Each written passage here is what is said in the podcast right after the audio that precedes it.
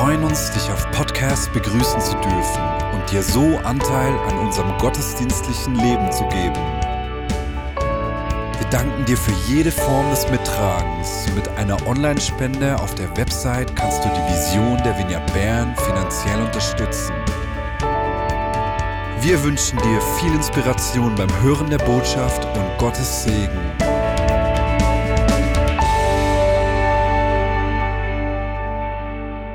Leben ja in einer Welt, die sich scheinbar jeden Tag schneller dreht als am Tag zuvor. Und Dinge, die äh, sehr lange klar sind, sind in den letzten Jahren irgendwie unklar geworden. Zum Beispiel der Frieden in Europa ist plötzlich nicht mehr selbstverständlich. Ähm, ganze Entwicklungen rund um künstliche Intelligenz, die bringen uns sehr viele, viele Möglichkeiten, aber auch in die Ängste und Sorgen und, und äh, auch das Wissen, dass wir da jetzt ziemlich ähm, dranbleiben müssen, um gute Lösungen auch zu finden, dass es wirklich der Gesellschaft dient. Und ich glaube eigentlich, dass KI, also künstliche Intelligenz, daran ist, eine Vertrauenskrise auszulösen weil Dinge, die wir immer geglaubt haben zu wissen, die, äh, dass die wahr sind, werden plötzlich äh, ein bisschen hinterfragt. Stichwort Deepfakes oder künstlich generierte Bilder. Wir haben gestern als Familie so ein kleines Quiz gemacht und da musste man von vier Bildern herausfinden, welches von diesen vier mit künstlicher Intelligenz generiert wurde. Und wir haben gänzlich versagt. Es ist gar nicht einfach zu wissen, was ist wirklich noch echt. Große Konfliktherde in der Ukraine, im Nahen Osten bestimmen unsere Schlagzeilen. Wir wissen nicht, wie es ausgeht. Die Klimakrise ist allgegenwärtig und wir wissen wirklich nicht, in was für eine Zukunft wir gehen, oder? Es ist irgendwie scheint so ungewiss wie nie. Und ich glaube, genau in solchen Zeiten brauchen wir eben diese Verwurzelung, diese Orientierung wir brauchen vor allem die Nähe Gottes.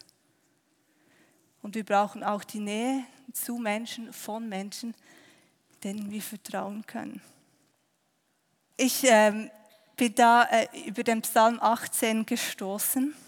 Und im Psalm 18, Vers 36b, es ist eigentlich wirklich nur eine Linie das schreibt, also der ganze Psalm schreibt äh, David äh, nachdem, also so als Dankespsalm, dass Gott ihn eben von seinen Feinden, von Saul insbesondere gerettet hatte.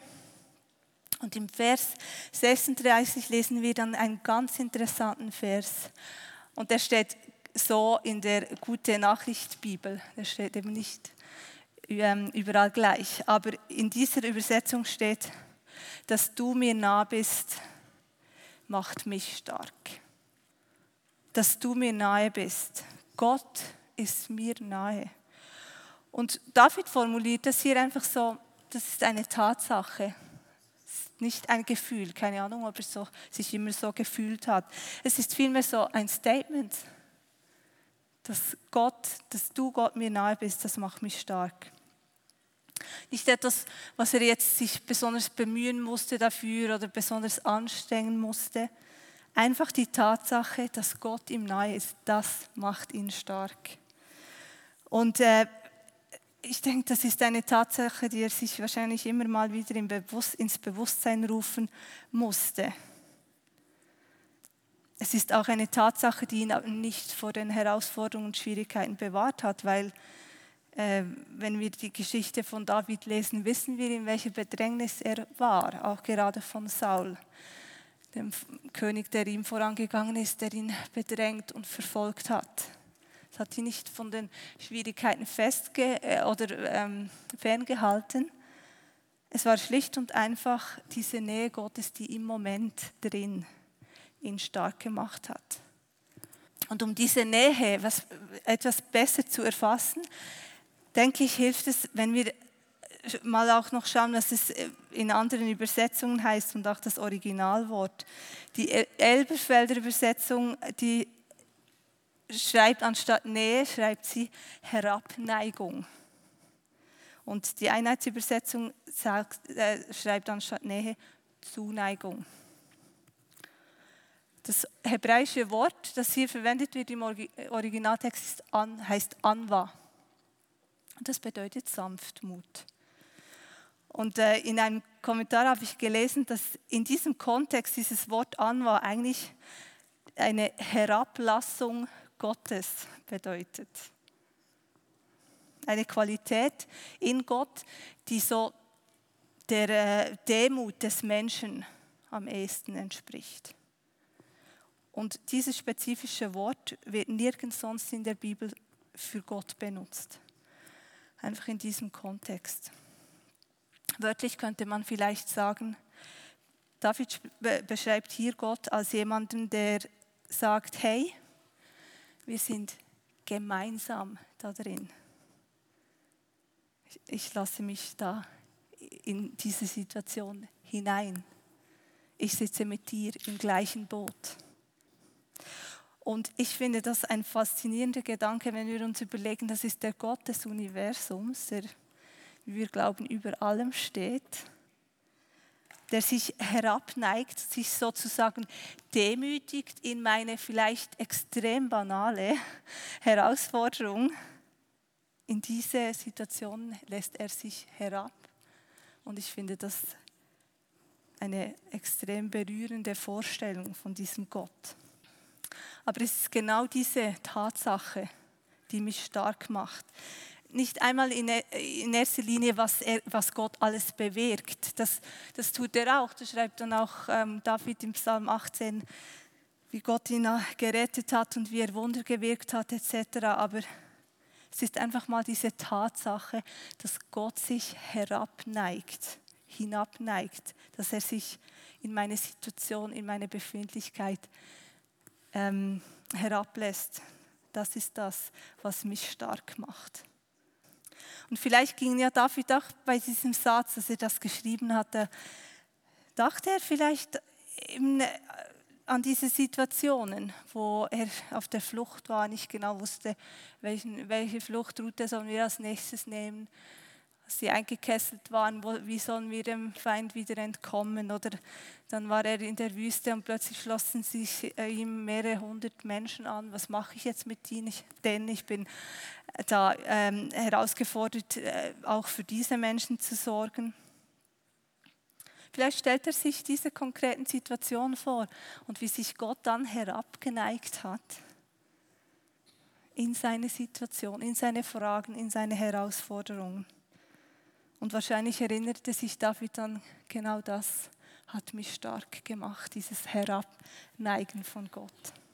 Und ich glaube, eben diese, dieses Bewusstsein, dass Gott mir nahe ist, das äh, muss ich persönlich jedenfalls immer wieder trainieren. Und ich glaube, man kann das trainieren.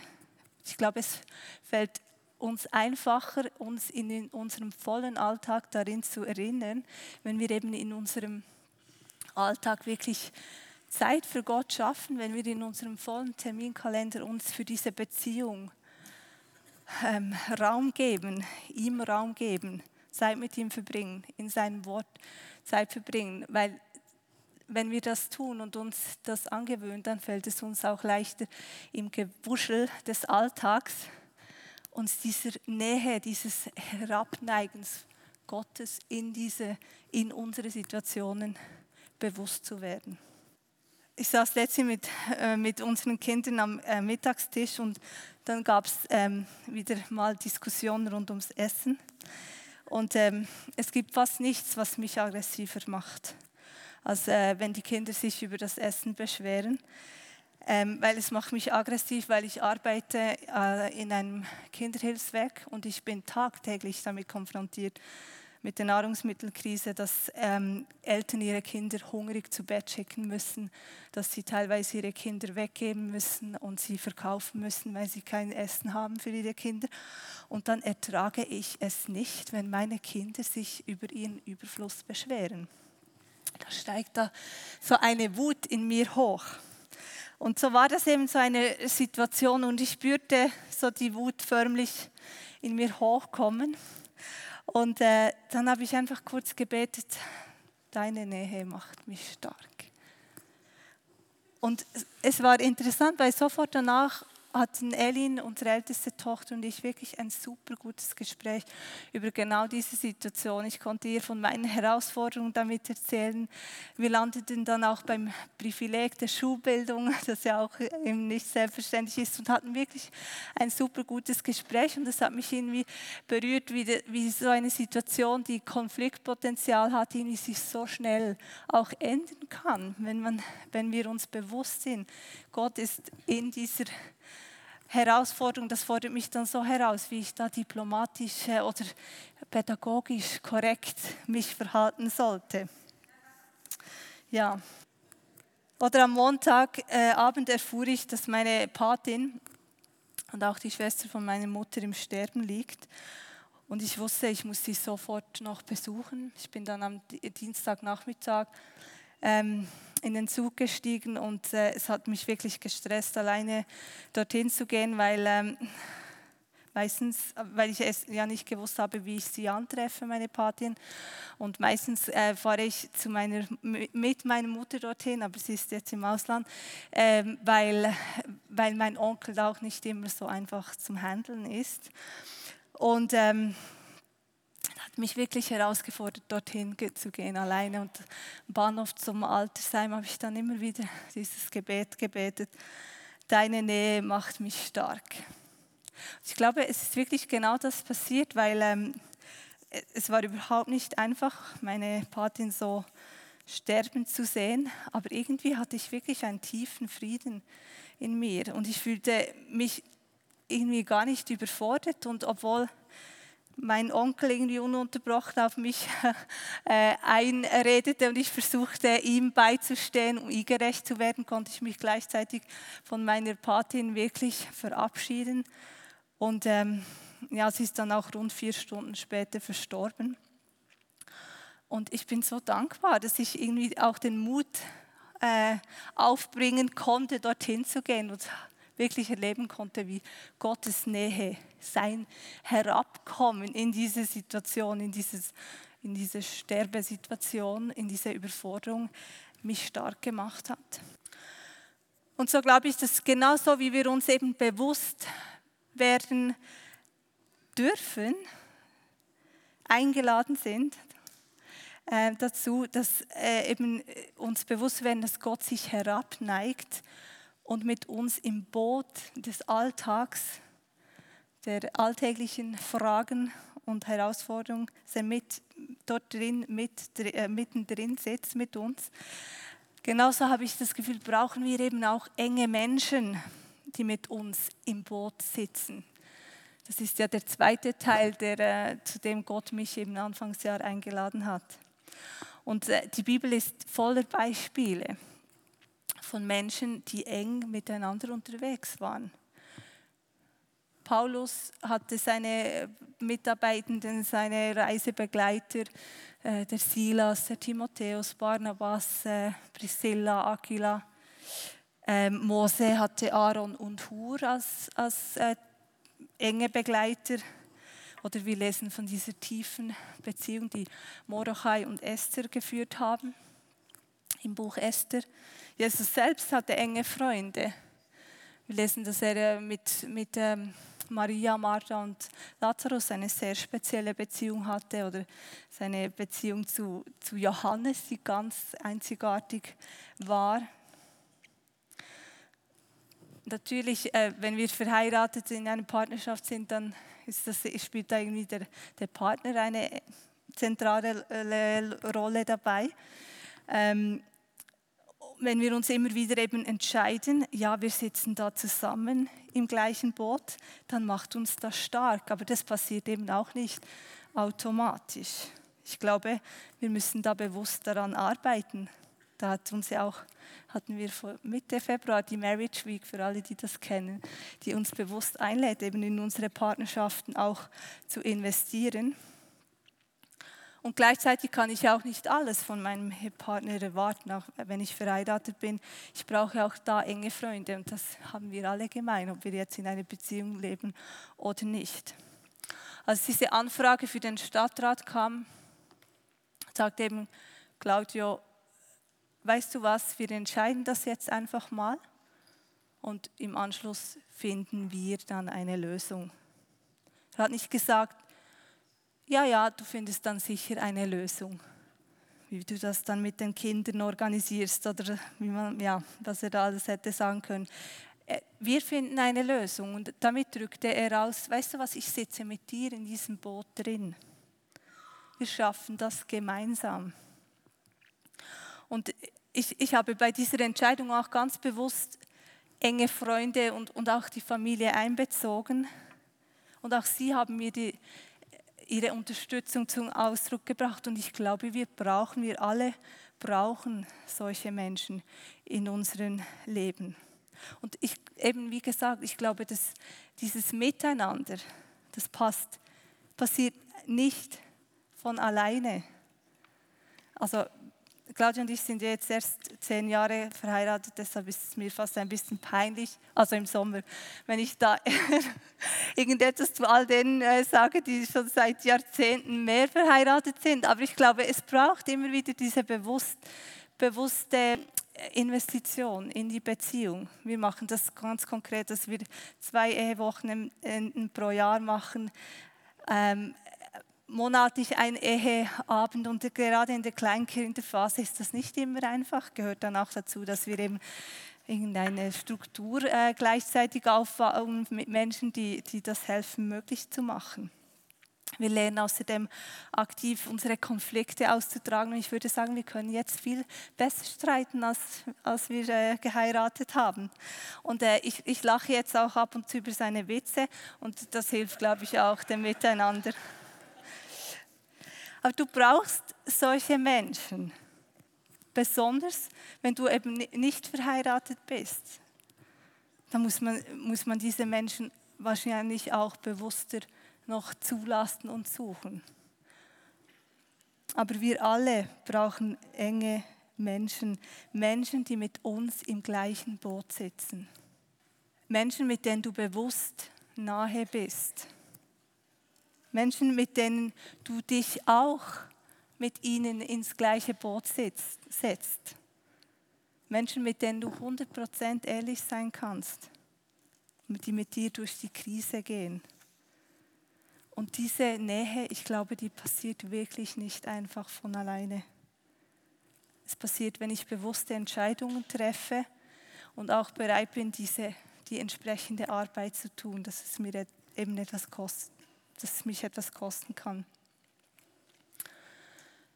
Manchmal sind es diese großen Entscheidungen des Lebens, aber oft einfach diese ganz alltäglichen Situationen, wo wir eingeladen sind, uns bewusst zu werden, dass Gott sich zu mir und zu dir herabneigt und mit dir im Boot deines Alltags sitzt. Dass er mir nahe ist, dass Gott dir nahe ist, das macht uns stark. Er hat sich herabgeneigt, er sitzt mit dir im gleichen Boot. Und seine Nähe ist mein und dein größter Schatz. Und ich möchte jetzt zum Abschluss uns einladen, eine kurze Zeit der Reflexion zu nehmen. Ich habe zwei Fragen mitgebracht. Wie kannst du im Bewusstsein wachsen, dass Jesus sich zu dir herabneigt und mit dir im Boot sitzt?